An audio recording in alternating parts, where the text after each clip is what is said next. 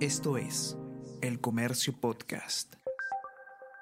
Hola a todos, ¿qué tal? ¿Cómo están? Espero que estén comenzando su día de manera excelente. Yo soy Ariana Lira y hoy tenemos que hablar de una presunta estafa dentro de una iglesia, para ser específicos, Pro Eclesia Santa, porque eh, como ha sido revelado en un medio de comunicación, hay una persona que está asegurando que nunca se le devolvió un préstamo, préstamos millonarios de hecho, por parte de esta iglesia. ¿De qué se trata? ¿Qué decían exactamente los contratos y las adendas? ¿Cuánto dinero se prestó y no se devolvió? ¿Qué es lo que ha respondido esta iglesia? Vamos a conversar sobre todo esto y más a continuación.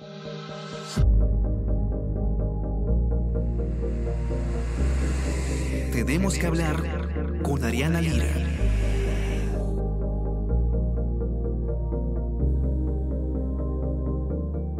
El reportaje del Dominical Contracorriente, quizás ustedes ya están al tanto, quizás aún no, así que se los contamos, les damos un poco de contexto. Eh, mostró el testimonio de un, un, hombre, un señor, que le había prestado dinero, cantidades enormes de dinero, estamos hablando de eh, cantidades millonarias de dólares, a eh, Pro Eclesia Santa, la Iglesia Sagrado Corazón de Jesús en Surco, para ser específicos. Lo que él asegura, este señor, además, es que son mucho más afectados que él, ¿no? Estamos hablando de aproximadamente 130 afectados, según el denunciante. Y eh, lo que se... es, es, discúlpenme que me ría, pero la verdad es que me sorprende bastante lo que encontramos en este informe de, de José Cayetano. O sea, es, es increíble realmente. Se, se calcula que la deuda eh, de esta eh, parroquia sería por aproximadamente 30 millones de dólares. José Cayetano ha escrito un informe al respecto porque ha tenido acceso él a los contratos y adendas eh, de este denunciante con la iglesia y es bastante preocupante porque él lo que denuncia es una organización criminal. José, ¿cómo estás? Bienvenido. Cuéntanos todo sobre este perturbador caso. ¿Qué es lo que has encontrado? ¿Tú has podido mirar ya a detalle los, los contratos? Sí, hola ¿qué tal? Gracias por la invitación. Bueno, efectivamente, Fernando Reyes es quien denuncia a la Iglesia Sagrado Corazón de Jesús, que es administrada, eh, como tú mencionaste, por la Iglesia Santa. Y todo inicia eh, en 2011, cuando Fernando Reyes y su esposa firman un contrato de mutuo con la asociación y le prestan 800 mil dólares, que le fueron devueltos en agosto del 2012. Eh, desde este primer contrato se indicaba que no se establecía un monto alguno porque excepto intereses, comisiones, utilidad y siempre la asociación colocaba como garantía de incumplimiento eh, la colocación de columbarios, que son estructuras con pequeños nichos que son destinados a alojar urnas. Se cumplió este contrato, por eso las partes firmaron un nuevo contrato en marzo de 2014, en abril de 2015, sin ningún problema. Pero todo surge cuando el 28 de abril de 2017 se establece otro contrato entre el matrimonio Reyes de la Barrera con la parroquia. No con la asociación esta vez, sino con la parroquia representada por el párroco Yaquet. Ese contrato también era por un millón de dólares, tenía las mismas condiciones, pero fue ampliado hasta 2021. Pero este este contrato finalmente no se cumplió. Y como no se cumplió, en adelante se firmaron hasta 10 adendas y la última de ellas llega hasta este 24 de marzo de este año, en donde ya se reconocen los intereses. Sin embargo, el señor Reyes asegura, nos dijo, tuvimos contacto con él, eh, que la iglesia todavía no cumple lo pactado con él, tampoco le permiten ejecutar la garantía, que equivaldría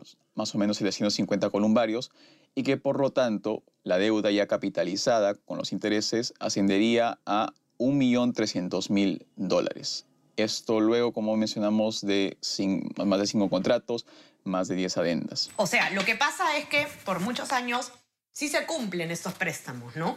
Y luego llega un momento donde simplemente no se paga más. Sí, efectivamente a partir de, eh, el contrato que se firmó con la parroquia directamente, ya no con la asociación. Eh, es por eso también que en su defensa la parroquia, en un comunicado que ha publicado en sus redes sociales y también en otros que nos ha compartido a nosotros, indican que el padre Pedro Yaquetti, quien es, fue el párroco, ya no lo es más, indican que él de manera individual decidió tomar diversos préstamos. Eh, de esa manera entonces nos habría pedido permiso a los superiores de la asociación y que finalmente estos préstamos no pudieron ser cumplidos. Eh, sin embargo, el señor Ahora, Reyes... ¿ese señor era el representante legal?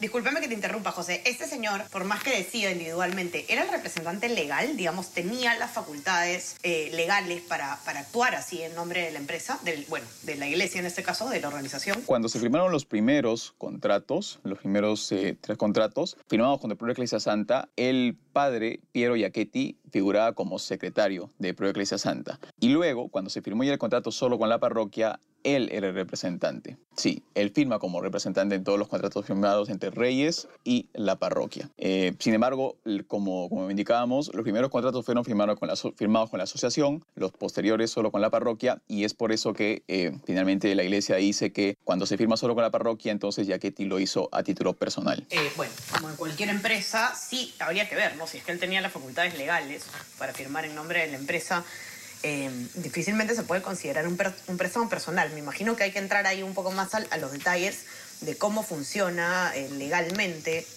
em, las estructuras organizacionales de, las iglesias. ¿no? Sabemos, por ejemplo, desde el punto de vista legal, en una empresa existen los actos que puede realizar un gerente, por ejemplo, y los actos que no puede realizar un gerente, que son los llamados actos ultravires. ¿no? ¿Qué pasa eh, si un gerente se excede en sus facultades y firma algo. Hay todo un debate al respecto. Ahí habría que entrar a mirar si es que la defensa de, la iglesia efectivamente es válida. Eh, pero claro, lo, preocupante es, es además que, no, se está asumiendo, digamos, responsabilidad y eso podría... Eh, terminar en una batalla legal. ¿Qué, algo querías completar tú en la idea, José, justamente sobre esto. Sí, bueno, también que en el comunicado que nos compartieron a nosotros, la parroquia reconoce una deuda con acreedores. Sostienen, como, como mencionábamos, que el señor Riachetti decidió hacer los préstamos de manera individual, que lo iban a hacer a través de una venta de terrenos, pero por motivo de la pandemia y cambios en el mercado, finalmente no podían devolver los préstamos a tiempo. Ahora sí descartan ellos de que haya ocurrido aquí una, una estafa Señalan que con documentos que todavía no han mostrado, que sí evidencian que se ha pagado a los acreedores por años. Y bueno, finalmente indican que el actual párroco, el padre Alonso Yap, que como dijimos en los primeros contratos firmados con la Pro Iglesia Santa, con la asociación, él sí, firma, él sí era figurada como tesorero. Bueno, indican que este párroco ahora estaría liderando un plan de acción para lograr una solución que permita a la parroquia cumplir con todos los compromisos dentro del marco de la ley. Pero descartan, descartan una estafa, ¿no?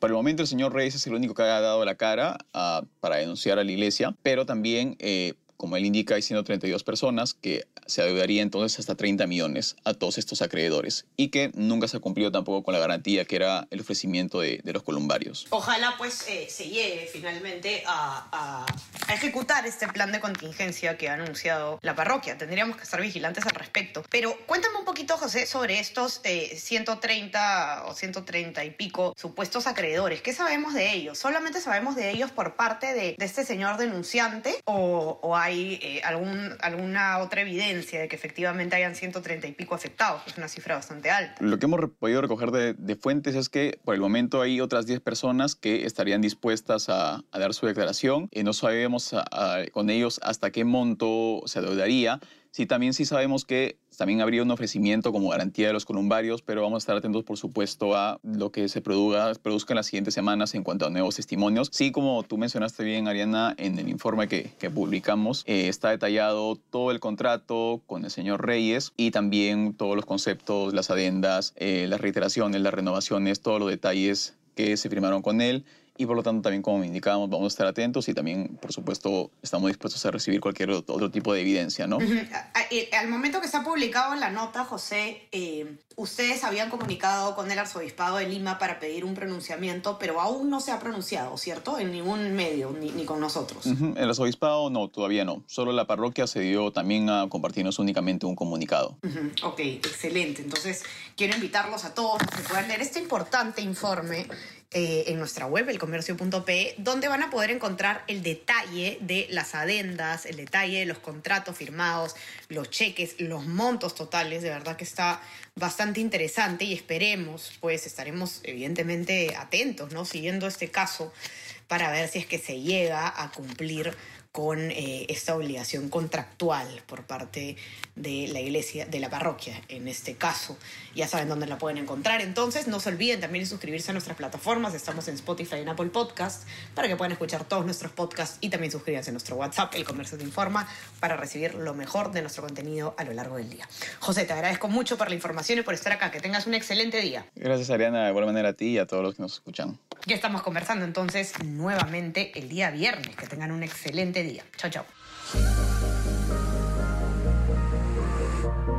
Tenemos que hablar con Ariana Lira.